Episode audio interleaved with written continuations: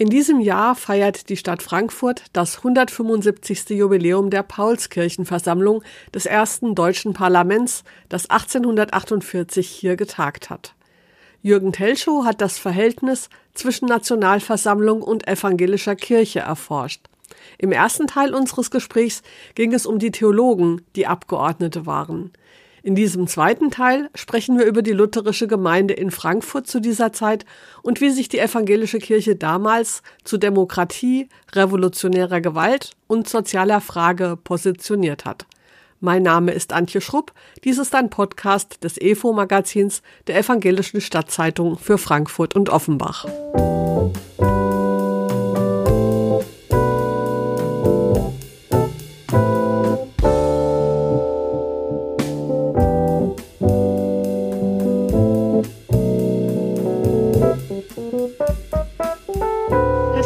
Haben sich auch mit der Frage beschäftigt, wie die Nationalversammlung, die ja über einen längeren Zeitraum in Frankfurt äh, zusammengekommen ist, wie die begleitet wurde durch die Predigten in evangelischen, in lutherischen Gottesdiensten in Frankfurt. Da war ja anfangs eine große Begeisterung.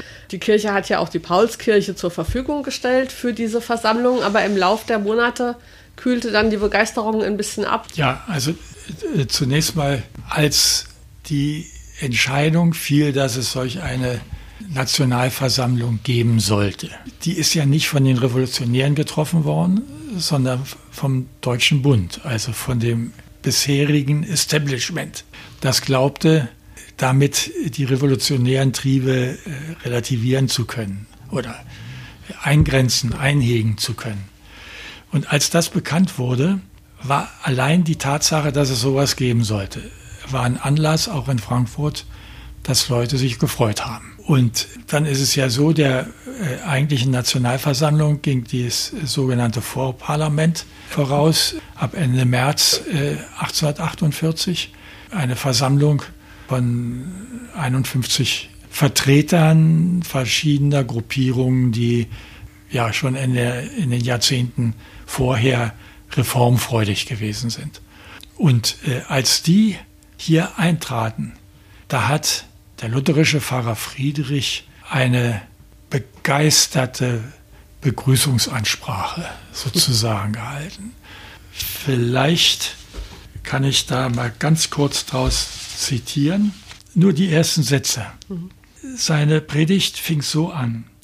Wie viele Edle aus Deutschlands Volksvertretern haben wir unter uns mit unermesslichem Jubel begrüßt. Welch hohe, herrliche Worte, den Ausfluss begeisternder Gesinnungen für das Heil des Vaterlandes aus ihrem Mund vernommen. Wir haben binnen wenigen Wochen geistig Jahrhunderte durchlebt. Wow, ja. Nur vielleicht äh, redete man damals äh, nicht ganz so nüchtern, ja, wie, ja, wie wir das vielleicht jedenfalls genau fast schon sehr ergriffen jedenfalls, ja. Ja. Und das war auch allgemein. Also das war jetzt nicht Herr Friedrich speziell, sondern das hat schon so eine, eine Stimmung der Zeit getroffen. Also ich denke, das, das hat eine Stimmung äh, getroffen. Es gibt dann von anderen auch Ansprachen, Predigten aus der Zeit, die nicht so überschwänglich sind, aber wo eben doch mit Freude begrüßt wird und darauf hingewiesen wird, dass es notwendig ist, endlich die Gleichheit in der Gesellschaft zu haben, keine adligen Vorrechte mehr und dergleichen. Aber dann stärker als hier beim Friedrich, ja, hoffentlich bleibt alles ruhig und gesittet. Denn man hatte ja im März in Berlin erlebt, da hat es ja äh, eine gewalttätige Revolution gegeben mit 300 Toten. Und äh, davor hatte man Angst, dass äh, sowas äh, deutschlandweit passieren könnte. Mhm. Und die Frankfurter waren ja auch nicht ganz ohne Erfahrung. Das hatte ja schon 1833 den Sturm auf die Konstabler und die Hauptwache gegeben. Ja, was war da? Da hatten vor allen Dingen Studenten versucht, diese beiden Wachen äh, zu erobern, äh, politische Gefangene freizulassen, hatten gehofft, dass die Bevölkerung sich auf ihre Seite schlägt und geglaubt, das könnte ein zündender Funke für eine Revolution sein. Mhm. Das war übrigens wie bei den badischen Revolution auch nicht besonders gut vorbereitet. Es waren, waren 60 Leute, die das machen wollten. 14 wollten die Hauptwache erobern und äh, 16, glaube ich, die Konstablerwache. Mhm. Und, äh, und, dann gab es in Bonames noch eine Ansammlung, die randalierten äh, im Zollhaus in Bräungesheim. Und als sie hörten, in Frankfurt läuft das nicht so, haben sie sich wieder verteilt. Aber äh, das Frankfurter Militär hat in einer halben Stunde die Sache niedergeschlagen. Ja, gut, dann, und die Bevölkerung hat auch nicht. Die Bevölkerung hat da nicht mitgezogen. Mhm. Aber, aber das war, es ist geschossen worden, es hat Tote gegeben, mehr noch unter den Soldaten als unter den Aufständischen. Äh, also das war in den Köpfen der Frankfurter noch. Mhm. Also bei uns könnte sowas auch passieren. Mhm. Und es ist ja dann im September auch bei der sogenannten Septemberrevolution ist es ja passiert. Können Sie noch mal sagen, was genau da passiert ist? Und da war es so, es hatte, man könnte sagen, parallel zur Paulskirchenversammlung gab es den Konflikt zwischen Dänemark und Holstein. Schleswig und Holstein waren eigentlich Herzogtümer. Aber über dynastische Verbindungen war das jeweilige Herzogtum verbunden mit dem dänischen Königshaus, mhm. sodass sie faktisch zum dänischen Königreich gehörten. Dabei war es so, äh, schon Karl der Große hatte man mit den Dänen vereinbart, die Eider ist die Grenze zwischen Dänemark und Deutschland.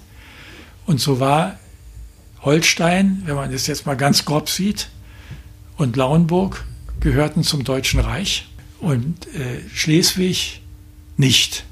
Und dann haben, äh, weil nationalistische Bestrebungen in, in Dänemark um sich griffen, haben die Holsteiner sich für unabhängig erklärt und den Krieg mit Dänemark angefangen, weil sie auch wollten, dass auch Schleswig unabhängig wird. Aber da Holstein verwickelt war, hat der Deutsche Bund Hilfstruppen dahin geschickt, preußische okay. und österreichische Hilfstruppen. Ich wollte nämlich gerade schon fragen, was hat Frankfurt ja, so weit die, weg? Und die waren im Sommer 1848 waren die bis weit nach Dänemark rein, also okay. nach Nordschleswig rein. Und dann haben die Großmächte auf Preußen Druck ausgeübt und äh, Preußen praktisch gezwungen, einen äh, Waffenstillstand zu schließen. Mhm. Und da Preußen ja Bundestruppen war, hat sich die Nationalversammlung aufgeregt, dass Preußen diesen Waffenstillstand geschlossen hat. Okay. Und es hat in der Nationalversammlung heftigste Diskussionen und auch in der deutschen Gesellschaft gegeben, dass der Bund Schleswig-Holstein verrät. Und das war der Anlass, dass äh, am 18. September hier in Frankfurt ein paar hundert Aufständische waren es ist doch eigentlich verrückt, oder dass solche Aufstände dann äh, sich manchmal an so Sachen entzünden, wo man denkt, ja, was ja, denn jetzt los? Ja, ja, dann, ja. dann haben es also hier einen Aufstand gegeben und der Bund hat sofort aus Mainz und Darmstadt Militär hierher gebracht. Mhm. Und als die Truppen noch nicht da waren, ritten zwei hohe Offiziere, die Mitglieder der Paulskirchenversammlung waren, auf die Bornheimer Heide, um zu gucken, um zu, wie das so schön hieß, rekognoszizieren. Also okay. ja, zu kundschaften, ob da was ist. Ja. Und wurden da von einer Volksmenge gelyncht. Die Bornheimer Heide, wo ist die denn? Das ist heute Luthergemeinde. Ah, okay.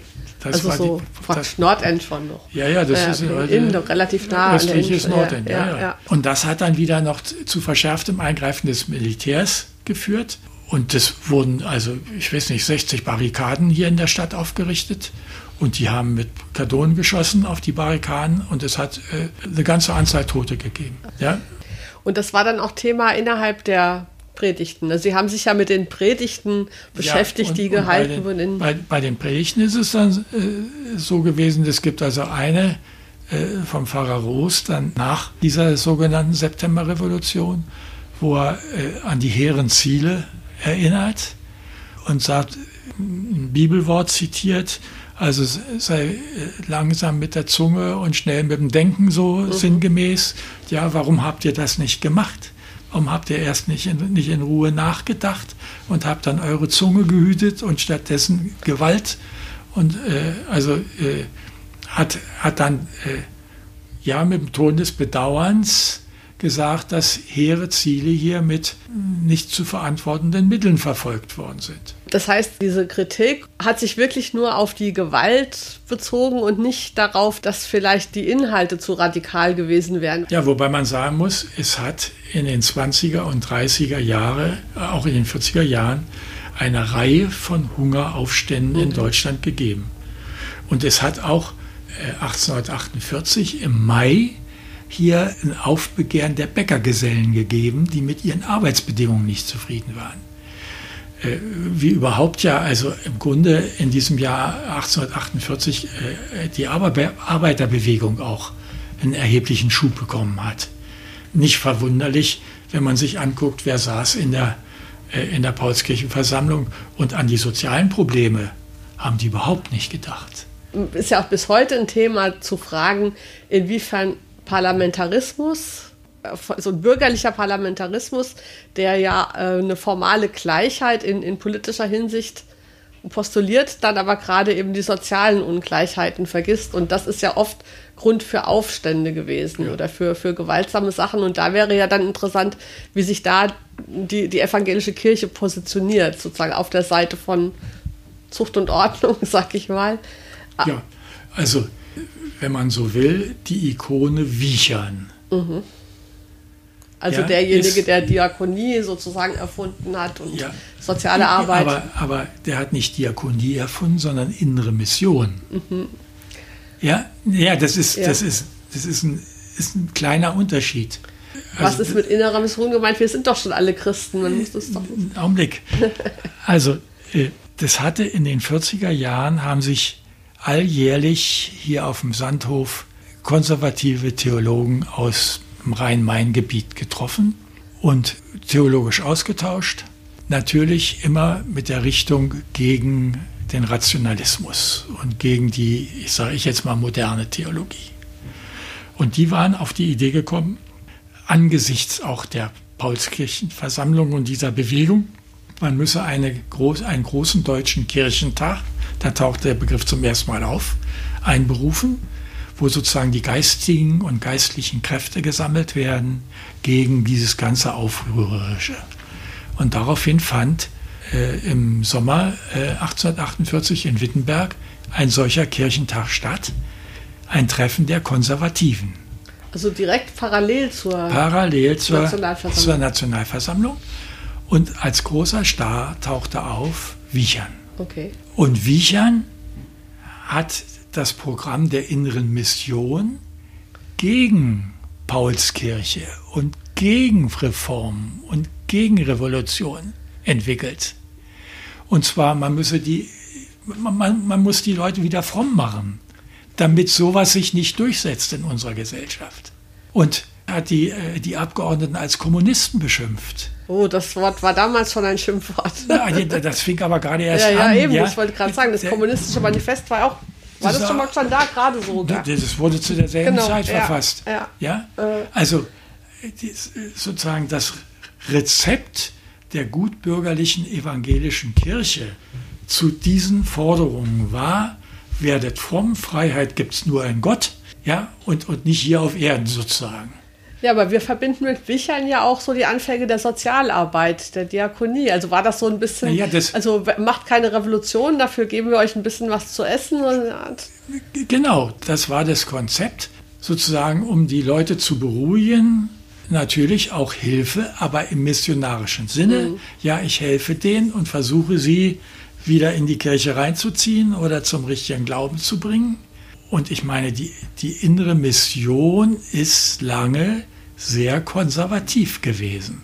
Ja. Ja, das, das muss man sehen. Das, das änderte sich erst ja, Ende des 19. Jahrhunderts, aber auch noch lange, äh, also auch Ende des Jahrhunderts noch immer dieses nicht den Armen, den Behinderten als gleichwertigen Menschen sehen, sondern als den, dem die, die Hilfe übergestülpt wird ja, und von dem aber auch erwartet wird, dass er dann sich fromm verhält und äh, ja. Gab es denn diese Konflikte auch in Frankfurt? Also gab es auch in der Frankfurter Gemeinde, die ja jetzt größtenteils, wir haben ja gerade die Worte gehört, äh, positiv und geradezu euphorisch die Nationalversammlung äh, begrüßt hat. Gab es dann hier auch solche ähm, konservativen Leute, die sagten, nein, wir gehen so einen Weg, wie Wichern ihn vorgeschlagen hat? Also man muss zunächst mal sehen, diese lutherische Gemeinde lebte. Also es gab damals nur eine Gemeinde in Frankfurt. Es ne, gab nur eine. Ja. ja. Die eine lutherische Gemeinde um 1848 hatte Frankfurt 60.000 Einwohner ungefähr. Davon waren mehr als drei Viertel Lutheraner. Mhm. Die lebte in Gottesdiensten und Amtshandlungen. Das heißt, also, mehr gab es nicht. Es gab keine. Nein, nein das gab es nicht. Ja. ja. Das hätte auch die Pfarrer überfordert. Also rein arbeitsmäßig. Also sowas wie Gemeindepädagogen gab es noch nicht ah, oder nichts, die ganzen, nix. diese Angestellten, Sozialarbeiterinnen. Aber, aber es gab Leute, die sowas wollten. Mhm. Und äh, deswegen haben die Vereine gegründet. Äh, Unter anderem Verein für innere Mission, oder? Das war dann einer, das war einer von denen. Ja. Das war nicht der erste, aber das war dann einer von, im, im Gefolge von Wichern war, wurde der Verein für innere Mission gegründet. Der konnte aber aufbauen auf Jungmännerverein. Also, also das war die Zielgruppe, die man in den 30er Jahren dann so in den Blick nahm. Ja, junge Männer, die alleinstehend in der Großstadt als Arbeitskräfte hierher kamen, als Zielgruppe. Und äh, die jungen Frauen, die kamen erst in den 60er Jahren in den Blick. Allerdings auch hängt es auch damit zusammen, dass, äh, dass dann Frankfurt expandierte und von außen Arbeitskräfte zuzog also viele Hausmädchen und so weiter, die zum größeren Teil katholisch waren, aus der Fuldaer Gegend kamen, mhm. sodass man auch die katholische Kirche hier als Hausmädchenkirche äh, bezeichnet hat. Hey. Aber äh, sozusagen die, die für Kirche, aber nicht in dieser Gemeinde sozial, bildungsmäßig aktiv waren, werden wollten, die äh, hatten Vereine gegründet die Bibelgesellschaft, Missionsgesellschaft, Jungmännerverein und haben sich da ausgetobt. Und das ging auch dann nach 1850, äh, kamen dann noch einige dazu. Und da entwickelte sich dann auch mit, äh, mit dem Diakonissenhaus, das in den 60er Jahren gegründet wurde, da entwickelte sich dann das, was Wichern als innere Mission definiert hat. Und den Begriff diakonisches Werk, den gibt es ja erst seit den 50er Jahren des 20. Jahrhunderts. Wenn wir jetzt nochmal zurückkommen zur Nationalversammlung und ihrem Verlauf, was haben Sie dann noch herausgefunden, wie das in den Predigten und in der lutherischen Gemeinde hier in Frankfurt aufgenommen wurde oder begleitet wurde? Ja, also es gibt sechs, acht Predigten, die erhalten sind.